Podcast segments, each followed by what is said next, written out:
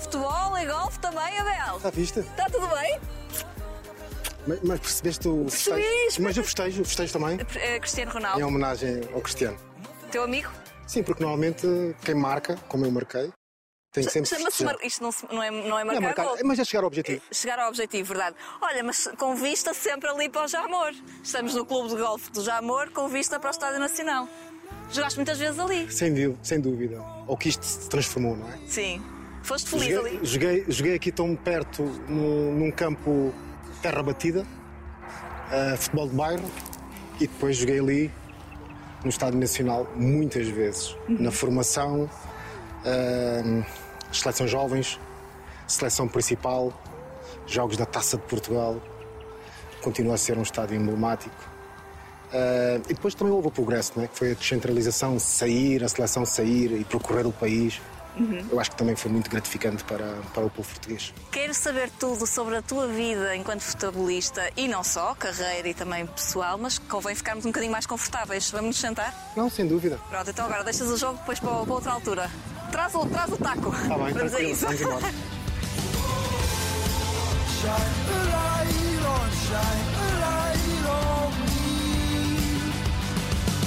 No fim destes 40 e tal minutos, vais-me dizer o que é que foi mais difícil? 45 minutos a jogar num país muito quente ou esta conversa?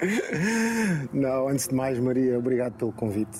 Ahm, cumprimentar a todos que nos seguem neste momento. Mas como eu já estou habituado, porque eu joguei em todo tipo de características, sejam elas bom tempo, umidade extrema, frio, intenso, portanto estamos num bom momento agradável e com um valor sentimental in- incrível, como sabes, não é? Sim. Val de Jamor. Claro que sim. Olha, eh, depois do Val de Jamor, que é onde nos encontramos e já percebemos a tua, a tua ligação, tu vais aqui para um local bem mais pertinho, aqui bem perto, que se chama Queijas, e aí com outras condições já, Abel. Sabes, Maria, eh, estamos a ver esta colina. Eu eh, vivi aqui, havia um bairro, um bairro clandestino, eh, feito por nós, basicamente, em, em tempos, em tempos difíceis de integração, não só social, eh, discriminação, racismo. Mas eu acho que nós temos o apreço que Portugal conseguiu abrir as portas para, para nos dar alguma solução. Uma solução não só para mim, mas uma solução para a minha família e para muitas famílias. E, portanto, eh, vivi aqui, no Vale de Jamor. Depois, quando houve aqui eh, a construção da A5, do lado esquerdo havia Queijas, que era uma pequena vila, que é, continua a ser uma vila, mas por baixo de Queijas havia outro, outro bairro clandestino que é os Taludos, que também eu vivi também naquele lado, numa, numa, numa fase eh, posterior, quando os meus avós e também com a ajuda dos meus tios construímos uma casa, uma casa clandestina. Portanto, entre o Vale de Jamor e, e Taludos, eh, esta zona é uma zona com, com, com muito sentimento na minha fase Inicial. crítica E de- inicial E de, e de e chegada a Portugal. De chegada e obviamente e de integração na, na sociedade portuguesa. Fizeste parte, não sei se isto é verdade, custa-me a crer, mas eu vou arriscar, vou dar tudo. Fizeste parte do rancho em Queijas? Sim. Aliás, fiz parte Eu, do rancho eu não sei se há fotografias, mas eu quero vê-las.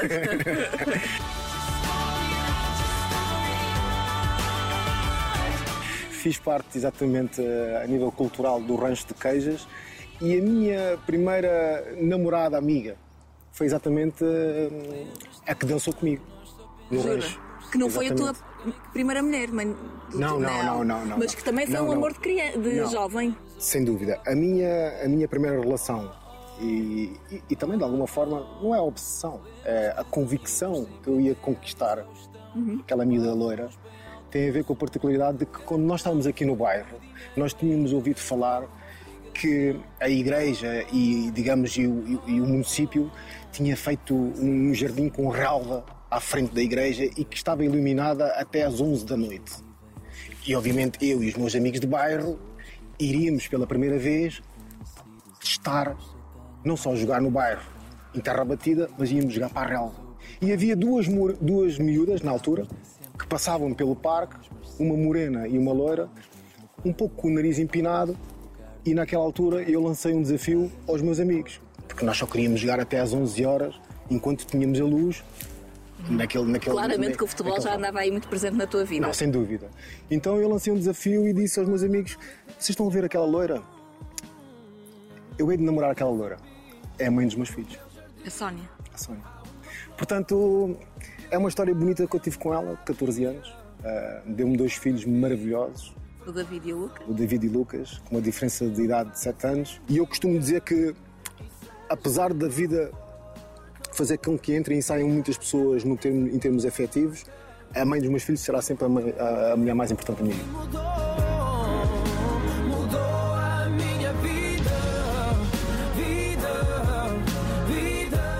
Que uh, és um homem de fé, e vamos pô-lo nesta, desta forma, uh, mas é engraçado que essa fé muito provavelmente foi passada pelo teu pai, porque segundo sei, uh, o teu pai esteve ali, vai ou não vai para ser padre. É um, é, Maria, é uma história lindíssima. Então. Isto, isto, da vida dá tantas voltas. Portanto, a minha mãe uhum. namora com alguém naquela altura na universidade em Moçambique, conhece o meu pai que estava a direcionar a sua vocação para a igreja. O meu pai sai da igreja em Moçambique porque conhece a minha mãe, juntam-se e casam-se. Lindo. E vêm para Portugal. Portanto, têm uma relação de 30 anos em Portugal. Depois, como acontece em muitas relações, terminam. E também terminaram bem. A minha mãe volta para Moçambique e casa. Não é novamente. A primeira pessoa antes do meu pai. Ou seja, a primeira não é pessoa é na universidade não é possível está neste isso. momento casada com a minha mãe em Moçambique. O meu pai, obviamente, refez a sua vida, vive em Braga, tem também uma, uma senhora no qual nós todos na família eh, gostamos muito, portanto, aposentou-se, é reformado neste momento e está tudo certo. Mas a vida é bonita Dá porque muitas, muitas vezes eu questiono em relação à cabeça da minha mãe se de facto esteve junto durante 30 anos mas nunca esqueceu, supostamente, o seu primeiro amor antes do meu pai ter desistido da igreja por ela. Acreditas no destino ou acreditas que tu fazes a tua própria rota na vida? Eu, eu, eu acredito que tu tens que fazer a tua parte. Tu tens que fazer as coisas acontecerem. Ninguém vai fazer por ti. É lógico que tu dependes também de outras questões. Eu, por exemplo, eu, quando tu dizes que eu sou um homem de fé, eu sou, uma, eu sou um homem de fé, mas de uma forma muito isolada. Porque eu sei reconhecer eh, os momentos da minha vida sejam eles de dor, sejam eles de alegria. E muitas das vezes nós quando temos momentos de alegria, nós muitas das vezes nós esquecemos dos momentos de dor. E para mim os momentos de dor são os momentos mais importantes da aprendizagem na minha vida. E portanto a minha relação uhum. nos momentos da dor, que é uma relação muito isolada, muito própria, muito fechada, há de haver seguramente alguém com quem eu vou falar, há de haver seguramente alguém com quem eu vou pedir, há de haver alguém que eu vou agradecer e depois eu acho que depois a natureza das coisas uh, faz uh, as coisas também acontecer. Porque já tive momentos bons, já tive momentos muito maus, profissionais, pessoais, e portanto aquilo que é o mais importante é nós muitas vezes uh, entre a dor, a alegria, vitórias, tristezas, nós mantermos as convicções próprias uh, de quem realmente conta na nossa vida.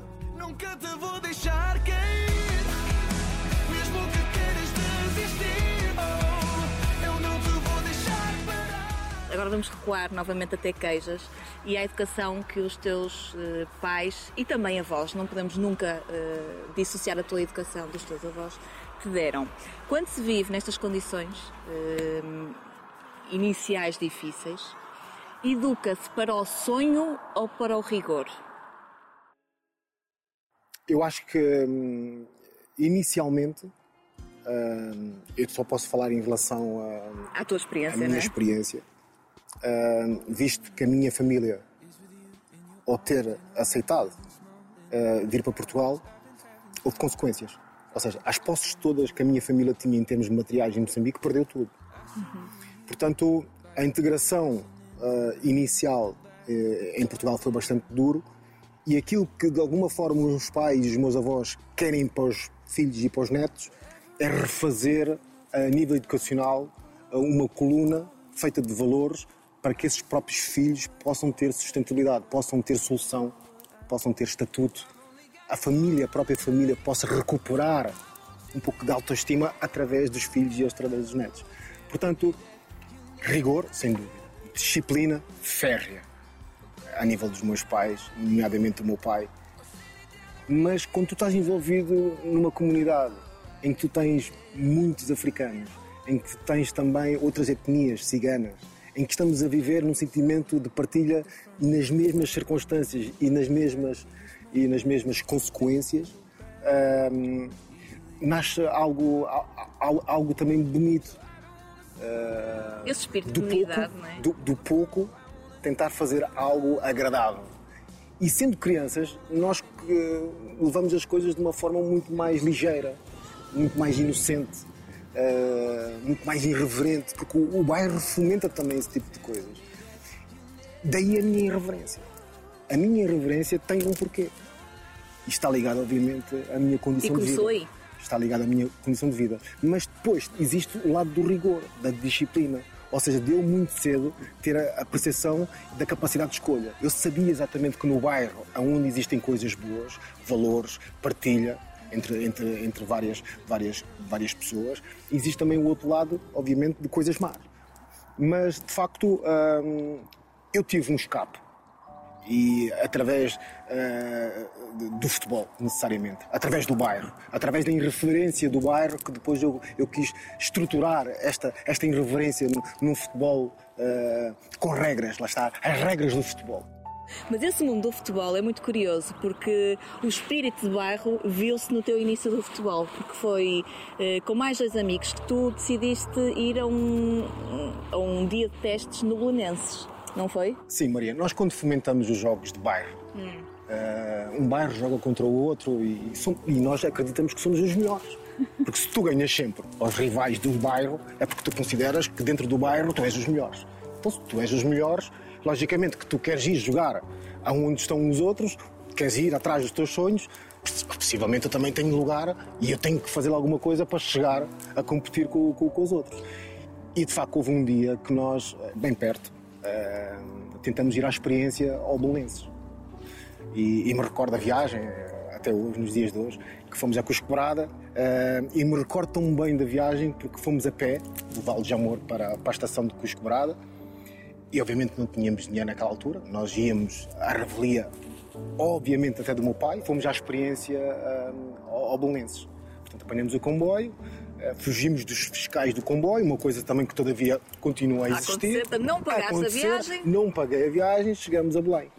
E quando chegamos a Belém, deparamos, obviamente, com, com centenas e centenas de crianças da mesma idade, sete anos, ir em busca tu de um sete anos na sete altura? Anos, sete anos e tínhamos um compromisso do bairro, porque se éramos os melhores do bairro, nós tínhamos que fazer um compromisso. Ou ficavam os três, ou então voltávamos para o bairro. Passado três ou quatro dias, houve as equipas de experiência do Belenense que montaram as equipas, e dos três, eu e mais um colega meu, fomos escolhidos para poder trazer os pais, para a partir daí nós podermos começar a fazer formação no Belenense. E aí veio o tal dilema. Ou seja, os meus pais não sabiam, não podia trazer os meus pais, mas acima de tudo isso não me preocupava, porque aquilo que me preocupava era que o compromisso do bairro, que os três amigos tinham que ficar, senão nós voltávamos ao bairro. Portanto, voltámos ao bairro. Portanto, não ficamos no Bolonense. Não aceitaste? Não aceitei ficar no Bolonense, porque teríamos que ficar os três. Se não ficássemos os três, voltávamos a jogar para o bairro. E voltamos o ano todo a jogar no bairro. Tiveste mais um ano para treinar no bairro e depois chegou o dia em que soubeste que o Sporting abria as portas para fazer mais um dia aberto aos, às crianças. Exatamente. Portanto, ficamos um ano a jogar no bairro, a ganhar contra os rivais dos outros bairros e depois houve um determinado momento que eu consegui convencer a minha avó, no qual me deu algum dinheiro podias fazer o que querias da tua avó. Ainda hoje. A, a, minha avó, a minha avó, a gente sabe que é a mãe de todas as mães. Sim. Eu digo esta frase porque de facto é a grande verdade, é a árvore de todas as mães. E portanto eu fui criado por ela, basicamente, nesta, nesta fase, neste, neste, neste percurso. Porquê? Porque a minha mãe e o meu pai estavam a tentar também soluções a nível, a nível, Trabalho, a nível, vida. A nível de vida. Portanto, eu estive à guarda dos meus avós. Portanto, os meus avós são pessoas muito especiais, muito carinhosas e portanto e ela deu-me algum dinheiro e eu consegui, eu e, mais, e os meus amigos, numa trajetória mais, mais longínqua, ir a Alvalade. Ir a Alvalade, ir a Alvalade era atravessar a cidade. que era o sonho. Portanto, apanhei novamente o, o comboio, Pagaste? fugi de fiscais, Chegamos Deve, ao Algés. Tu deves uns dinheiros aos transportes públicos portugueses. É verdade. Com juros acumulados. Com juros, com juros. Chegamos ao Algés, recordo-me tão bem, apanhei o 50 para o Poço de Bispo parava em Alvalade. Portanto, ali não dava, tinha mesmo que pagar bilhete da Carris para ir ao Alvalade. Chegamos ao Alvalade, não eram centenas, eram milhares de crianças com sonho. Muitas delas com os pais, porque era o Sporting. O Sporting já tinha efetivamente uma, uma identidade de formação, formadores, gestores, professores. E tu tiveste muita eu- sorte com quem te calhou e na eu- rifa. E eu, exatamente. e eu ah, e os meus amigos ficamos na primeira equipa de infantis do Sporting aos 8 anos, no qual eu sempre transitei, até chegar aos 16 sempre- anos e ser dispensado. Estávamos essa dispensa, que isso foi, deve ter sido o primeiro murro no estômago a sério que tu levaste neste mundo do futebol. Mas nesses anos tu tiveste a oportunidade também de entrar para a seleção nacional. Exatamente. E foi aí que te cruzaste, eu acho que com muita sorte, eh, com o Carlos Queiroz, eh, que eh, te acompanhou durante muitos anos e que tu, posso estar a dizer um- qualquer coisa errada, mas eu sinto que sempre tiveste muito apreço por Carlos Queiroz. Sem dúvida. Portanto, eu quando sou dispensado do Sporting, estamos a falar 15 anos, 16 anos, vou para o Estrela da Amadora, e o Estrela da Amadora fomentou uma competitividade dos excluídos, dos excluídos e dos dispensados, porque era uma equipa que fazia um trabalho fantástico de recrutamento nos bairros clandestinos. Ah, ainda, mas tu entras para a seleção já, já estás no Estrela. Já estou no Estrela. Ah, ok. Eu, quando faço a Associação de Lisboa, que é um torneio provincial através da Associação de Lisboa, já estou no Estrela da Amadora, na equipa de juvenis, portanto, e é através da equipa de juvenis que eu passo a fazer parte da primeira seleção sub-15 Ok. com a liderança da equipa e do staff do professor Carlos Queiroz. E, portanto, e o professor Carlos Queiroz, que é uma figura também consensual e emblemática para todos nós, da minha geração, e deveria ser reconhecida pelo futebol nacional da melhor forma, fez não só ah, a formação específica na federação, porque tínhamos a federação do clube e também depois tinha- passamos a ter a formação de valores, porque eles compreendiam que a disciplina, o rigor, a pontualidade, as notas escolares, ou seja, teria que haver merocracia em determinados pontos para que nós pudéssemos até treinar. Coisas que se perderam um bocado atualmente. E portanto, e a partir daí foi muito fácil eu transitar. Ou seja, comecei a ser campeão da Europa com sub-16 a, a- a nível da seleção. Portanto, chego aos 17 anos, 18 anos pelo Estrela Amadora. Faço ah, ah, o primeiro jogo internacional na equipa sénior do Estrela Amadora com, com o Neuchâtel Chamax. Portanto, e sou convocado para fazer parte da, da grande, da grande, do grande feito do Campeonato do Mundo Sub-20, quando somos campeões do mundo. Toda esta geração que já estava há mais de seis anos, desde o Sub-15, somos campeões do mundo em Portugal, num jogo épico no Estádio da Luz, com mais de 120 mil pessoas, no qual foi a marca, a marca mais significativa de uma formação bem conseguida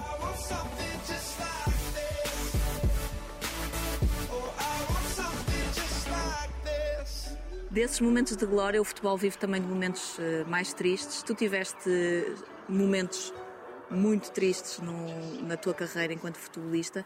Ehm, provavelmente, e voltando a essa dispensa do, do Sporting, eu acho que aí tu te apercebeste que nem tudo é quando tu queres e como tu queres e da maneira que tu acreditas. Não, sem dúvida, porque eu venho, eu, venho, eu venho da fase inicial no Sporting dos 8 anos e tu tens sempre a perspectiva de que queres chegar à equipa de júniores. Trabalhas todos os dias para isso. Porque, porque a ambição de uma boa formação eh, e, da- e aqueles que conseguem lá chegar é tu transitares todas as faixas etárias e chegares à equipa principal. Foi um golpe muito duro eu ter sido dispensado do Sporting, e, acima de tudo pelo critério. Houve alguém que entrou na estrutura do Sporting e com um critério, um critério eh, não uniforme com aquilo que era a qualidade, dispensou muitos jogadores. Estrela, para onde tu foste, não era um dos três grandes do futebol eh, português, mas com certeza foi lá que tu eh, deste os primeiros grandes passos sólidos na tua carreira, conseguiste o teu primeiro ordenado. O que é que compraste com o teu primeiro ordenado? Lembras-te do valor? Eu, o meu primeiro ordenado no Estrela Amadora foram eh, 100, 100 contos. 100 contos. na altura. E a minha grande preocupação era o bem-estar da minha família. Sempre foi. O bem-estar da minha família. Portanto, a questão da casa, que a casa em queijas, Em queixas, compraste? fiz parte efetivamente de- de- da ajuda para os meus pais, que era, que era fundamental. Portanto, acabamos por unir a família. porque os meus pais, entretanto, quando eu vivia aqui no bairro, no bairro uh, Jamor e também em, em Taludos, os meus pais foram alocados, entre aspas, num bairro social em Cabo de Vilonga. Portanto, então eh, ficaram afastados e por isso é que eu fiquei à guarda dos meus avós. Portanto, eu teria que ficar perto da onde eu também quis alimentar os meus sonhos do futebol. Perto do Bolonense inicialmente, depois perto do Sporting que estava aqui, portanto ficava com os meus avós. Mas entretanto os meus pais estavam num bairro social em Cabo de Vilonga, Palva de Santo Adrião. E portanto, e a minha preocupação, todo o dinheiro que eu podia ganhar, guardar para. para... Mas também compraste um carro. E também comprei um carro na altura. Branco. Branco, exatamente. Um Suzuki Vitara. Era um branco. sonho também. Depois da bicicleta com pneus amarelos. Ah, Isto é fantástico. Mas é que eu adorava. A BMX era uma bicicleta, era muito mais cómoda do que qualquer outra. Maria, eu vou te dizer uma coisa. A minha avó era. A minha avó é uma doçura. Eh, Eu tive umas boas notas na escola e ela prometeu-me que ia me oferecer uma bicicleta BMX. Aquilo é uma loucura. Naquela altura, uma BMX com pneus amarelos. Eu literalmente. Tiveste sempre uma queda para o amarelo. Eu dormia com a bicicleta.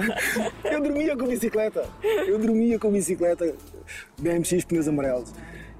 E depois houve alguém de um outro bairro que me Roubou. a bicicleta. Bem, tu, não queres, tu nem queres imaginar. É, foi, para mim foi uma das minhas maiores desilusões na altura. Claro. Eu, eu não ter descoberto, mesmo através dos meus amigos, coisas de bairro, quem foi que me roubou a minha bicicleta BMX Ainda hoje não sabes Até quem eu me questiono. Até hoje. Se alguém me puder dizer, gostaria de saber. Mas o Suzuki branco ninguém Mas, assim- tirou. mas isso depois é uma progressão na- natural. Claro, sabes? obviamente. É uma progressão natural, mas com os pés bem assentos no, no chão, porque depois também querias ter a tua autonomia. Porque eu estou no Estrela Amadora, ahm, jogo cuidado júniores nas equipas séniores, portanto não faço júnior, faço logo equipa sénior. Ah, que sou campeão do mundo e suscito o interesse dos grandes, Claro. Sporting e Benfica. Mas eh, quando se é dispensado do Sporting, eu sei que tu acabaste depois por ir para o Benfica, mas não havia aquela, aquele sentimento de eu vou voltar lá, eles vão me querer. Não, eu na altura contava no Estrela Amadora, eh, visto que tinha ganho o Campeonato do Mundo e era muito jovem, era daqueles jovens no, no Campeonato Português que estava a ter eh, alguma notoriedade, eh, o Sporting manifestou interesse. E eu estive sentado, isto é uma informação que nunca passou, mas eu estive sentado e as, e as partes podem, podem confirmar isso. Para, para regressar ao Sporting, nomeadamente com a gestão de Sousa Sintra e o Bill Fernandes. Portanto, eu estou sentado, eu estou sentado com a caneta para assinar para, para voltar ao Sporting naquela altura e passado dois dias assino pelo Benfica. Portanto, depois aí já tem a ver com as condições, obviamente, que o Estrela Amadora iria receber Claro. eh, do, do Benfica, as contrapartidas. Mas para mim, fundamentalmente, era, era, era chegar ao clube grande. Quer dizer, eh, e o Benfica, obviamente, eh, no primeiro ano ganhar um campeonato nacional com o Benfica, ser treinado pelo Osvaldo Ferreira, que tinha sido meu treinador no Estrela Amadora, e também o Mr. Tony, e mesmo no primeiro ano Maravilha. ga- ganharmos um campeonato nacional de 94, então nós, aí eu já começo a perceber eh, a dimensão do Benfica, porque só se percebe quando se vence. Ah, e eu tive essa felicidade e eu estou muito grato porque a passagem pelo Benfica e a internacionalização do futebol através do Benfica abriu-me portas, obviamente, para a minha carreira internacional. Portanto, o Benfica será sempre muito importante ah, na transição júnior-sénior, assim como também é o Estrela Amadora e também o Sport.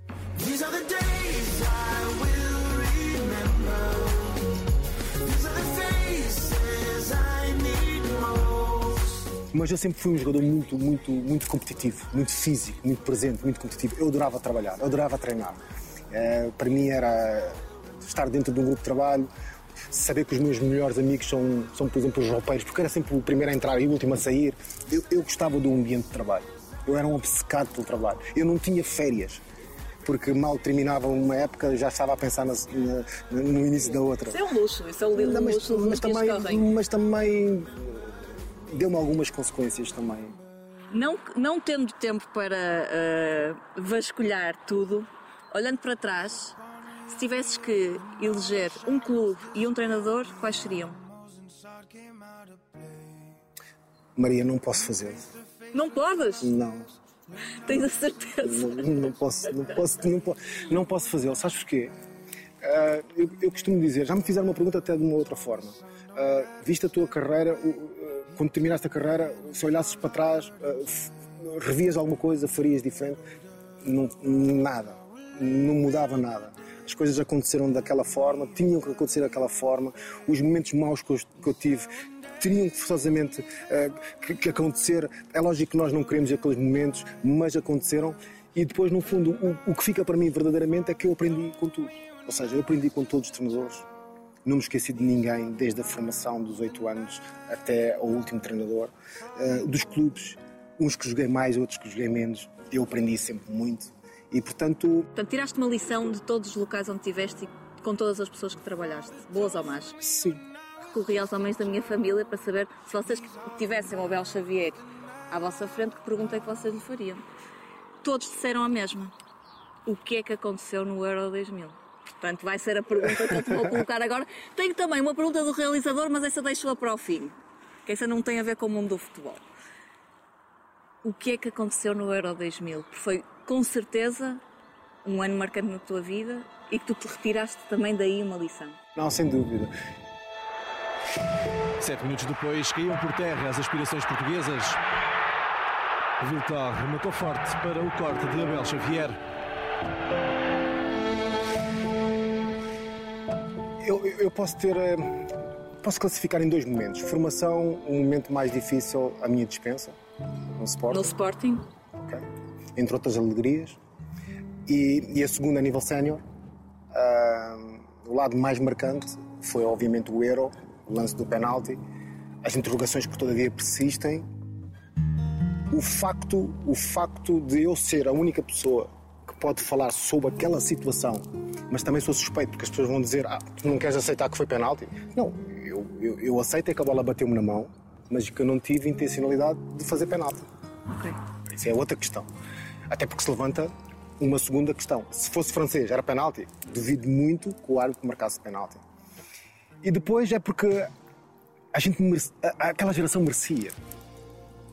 Porque estávamos no, estávamos no final de uma geração que foi o cruzamento de 89 e 91, que era o cruzamento de duas gerações, aonde aquela geração quebrou um pouco o clubite Benfica, Sporting e Porto que existia dentro da seleção, porque pela primeira vez nós fizemos um, um código eh, de conduta, de compromisso, que teríamos forçosamente que respeitar a nossa formação a nível das seleções e ganhar um europeu, e, e perdemos numas meias finais. Portanto, e depois com os incidentes, que foram incidentes, pronto, de alguma forma, que também me afetou muito, não só a questão desportiva de campo, mas depois também a questão disciplinar, que foi algo Tu que sais, não foi justo. tu sais do campo e, e vais direto para a casa de banho chorar. Sim, eu aceito que as pessoas possam dizer fez, fez penalti, não fez penalti, isso é uma coisa de campo.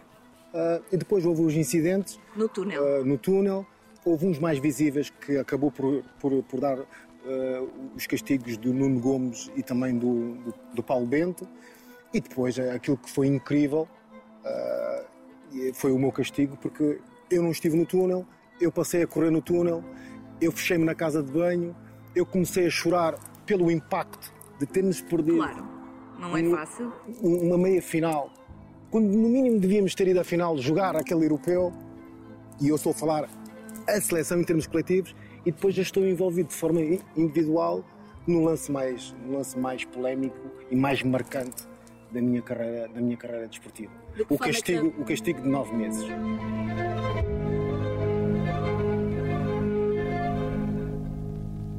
De que forma é que isso te afetou?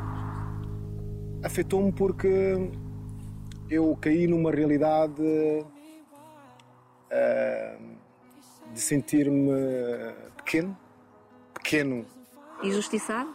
pequeno, injustiçado, ah, sozinho, que de facto é, é muito marcante porque, sabes, jogas pelo país e tens 12 milhões de pessoas com expectativas. Tens staff, tens amigos, tens colegas e depois sentes-te sozinho. Porque Ou seja, tu tens pessoas? tanta gente. Aliás, até tens jornalistas que criticam, que elogiam e depois te sentes completamente sozinho.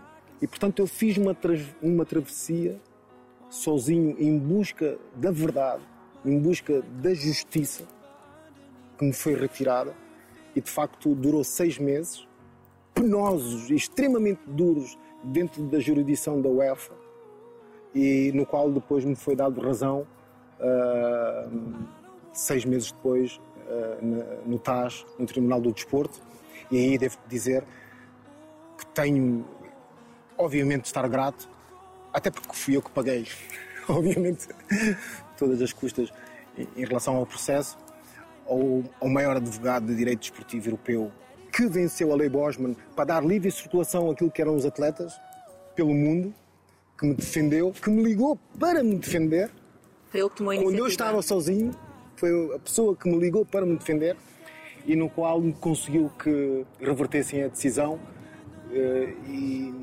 não é reverter, eu ganhei, Sim. eh, devo dizer, e depois não quis eh, abrir outro tipo de processos que têm a ver com indiciações em relação ao contrato e a quebra do contrato, indiciações em relação às imagens e tudo. Porquê? Porque eu sou jogador de futebol. Claro. Eu não sou uma pessoa para estar eh, na justiça eh, a lutar por situações de. de E não querias perder o, o eh, foco. Irias com certeza perder força e energia. Ideia Foi no volta, Euro. ideia volta às circunstâncias. Foi no Euro que apareceste com o cabelo pintado de loiro. Branco, loiro, não é? Aliás, faço aqui uma pequena nota, continua impecável o cabelo da Bela Xavier. O meu, ele parece todo, toda descabelada. Portanto, mérito eh, ao teu cabeleireiro, que és tu. És tu que tratas do teu cabelo. Eu, eu vou-te explicar. Sabes que eu tenho uma, uma vertente também que, que- criadora, criativa, eu gosto muito desse lado. E, e a questão do cabelo, hoje que se fala dos direitos de imagem, Sim.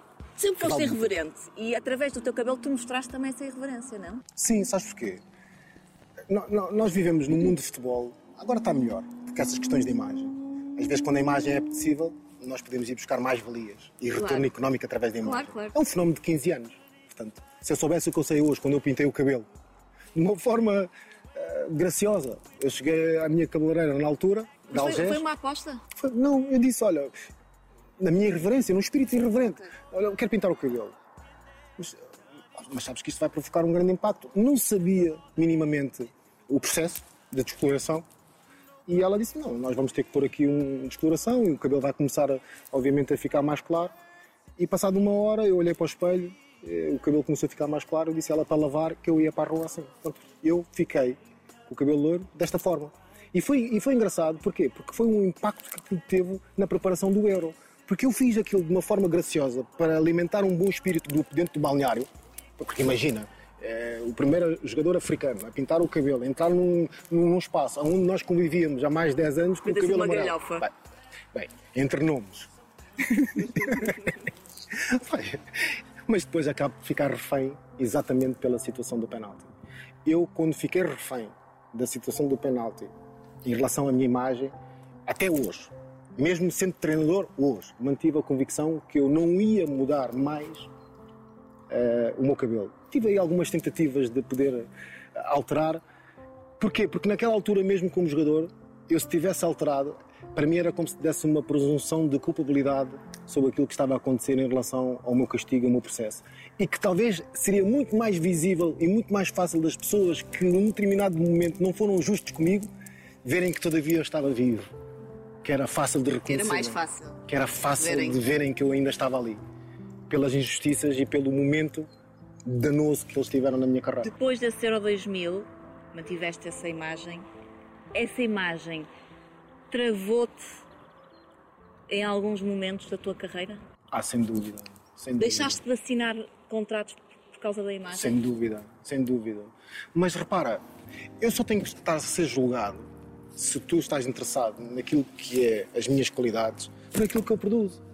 Em campo. Em campo, simples. Não é pela minha aparência, não é por saber que o futebol se calhar tem uma mentalidade um pouco mais conservadora. O que, o que é que isto interessa? Ainda para mais hoje estamos a falar em muitas questões sociais, ah, até de igualdade, várias, várias questões. o que é até- que interessa? E até eu, de racismo. Temos que falar de racismo. Sim, sim. Aliás, viu-se recentemente até uma atitude muito nobre por parte de José Mourinho e há, e há muitas Há e bons exemplos de, de boas atitudes, mas sofreste racismo no futebol ao longo da tua carreira? Sim. Ahm, repara, eu- esta questão de ter propostas e o presidente ou o diretor chegar perto de mim e dizer: pá, Bel, nós gostamos das tuas qualidades, mas tens que mudar a tua imagem. Eu, eu olhava para eles e, da mesma forma, quando eles iniciavam a tentar buscar essa situação da imagem, eu, eu cortava logo com as, com as- com as negociações porque achava que não era tema, não era conversa. E, portanto, saía da reunião e dizia que um dia nós iríamos nos defrontar como adversários. E acontecia grande parte das vezes. Portanto, entre ofertas que, que não aceitei por causa da questão do cabelo, aconteceram muitas. Entre. Aqui também é preciso desmistificar um bocadinho que muitas vezes o adepto acha sempre uma coisa muito mais vulnerável para poder ferir o jogador. Claro. Ah, Pode ser a cor, pode ser, pode ser um outro tipo de coisas. E, portanto, porquê? Porque não existe esta cultura desportiva também ah, implantada, na- implantada nas pessoas. Existe mais um sentimento de pertença, clu- clubística, ah, agarrada às pessoas. E, portanto, vamos expressar coisas para poder ferir. Mas, mas eu aceito o que eu sou. O problema não, o problema não é meu. Portanto, e, e, portanto, e eu tento, e eu tento neste momento, sendo também embaixador destas causas, porque fiz muitas ações de pedagogia, ah, porque no futebol, se tu reparares bem, ah, nós estamos a falar ah, construir mentalidades competitivas. Um grupo de 24 jogadores. Mas é que tu não tens com- formar só com- aos com- jogadores, tens de formar homens. Homem, mas é isso que eu estou a dizer. Tu tens que formar estruturas competitivas. Mas depois está subjacente é os valores que estão alicerçados nesta competitividade. E, portanto, e quando tu reparas religiões, idiomas, mentalidades, hum, etnias e tudo, mas no espírito eh, uníssono que é vencer. Ou seja, dentro das próprias organizações do futebol, tu tens uma sociedade. E essa sociedade devia ser vista como um exemplo para uma gestão mais ampla da sociedade. E, portanto, e, e eu defendo muito esses valores. Portanto, quando tu me falas eh, raça, só existe uma. A raça humana. Muito simples.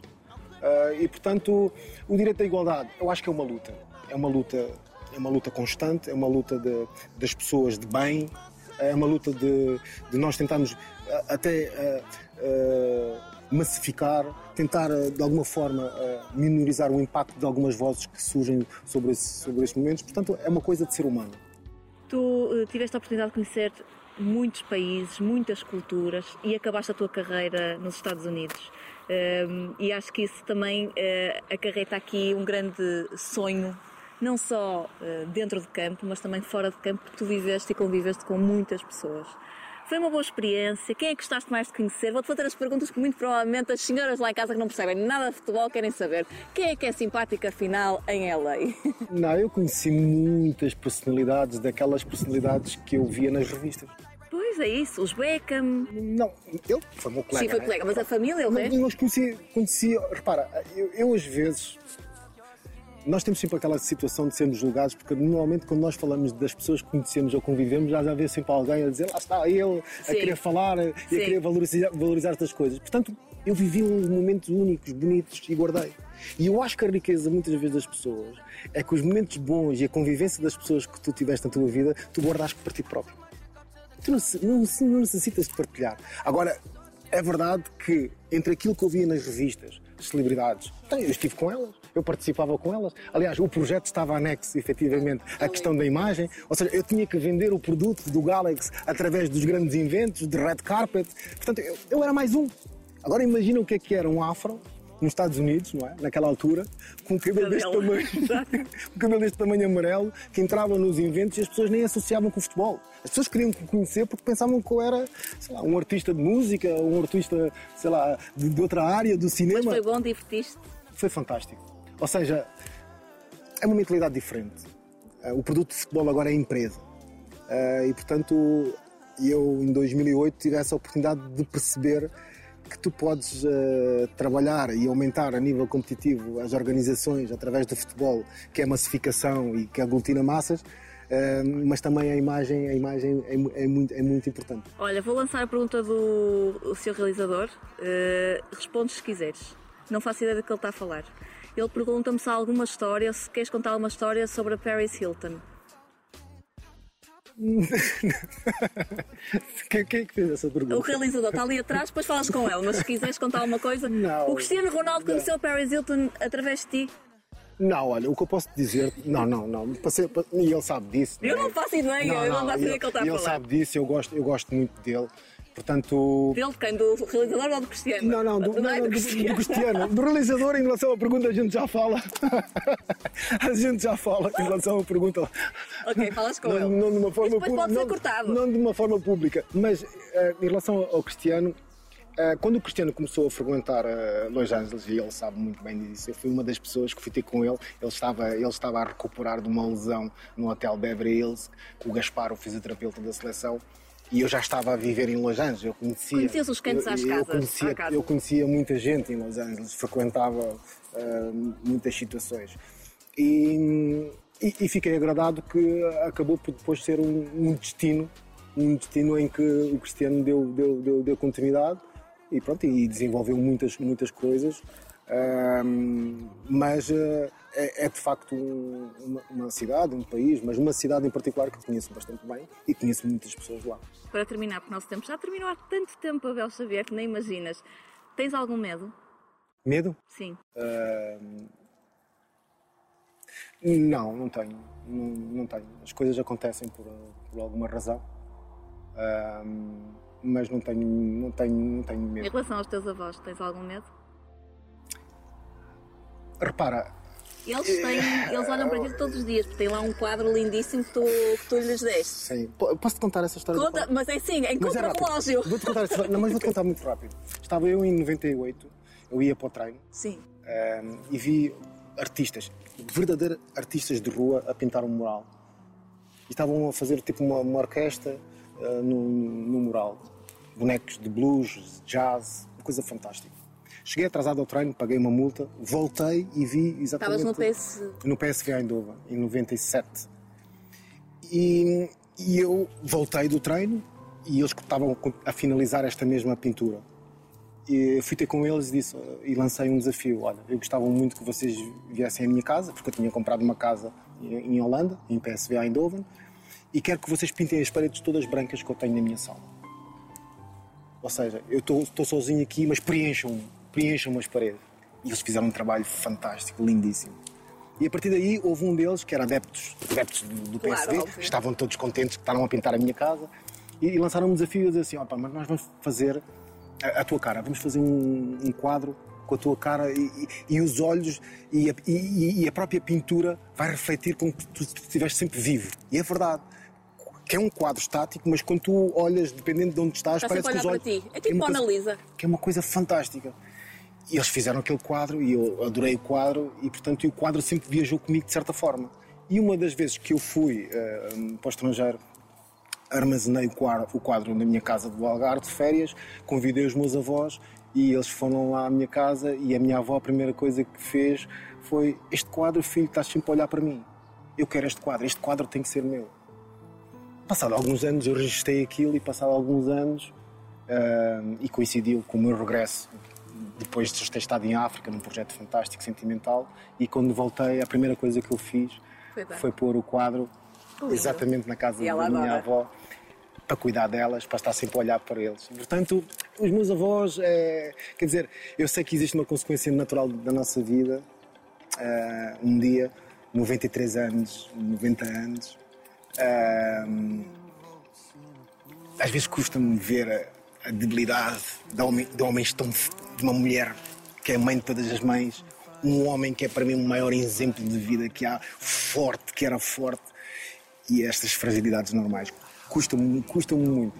É a lei da vida, mas enquanto eu estiver cá, eles para mim serão, serão, serão sempre eh, as pessoas mais importantes, obviamente os meus filhos, mas os meus avós, é, portanto, há uma ligação muito, muito, muito bonita. Obrigada, Abel. Gostei muito desta conversa. Obrigado, eu, Maria. E por teres aberto o teu coração. No final, a pergunta mais indiscreta, peço desculpa, mas é ali com aquele centro Não, mas eu falar. vou, eu vou falar com ele agora ele. de uma Pronto, forma combinado. forma mais tranquila. Obrigado. Obrigada.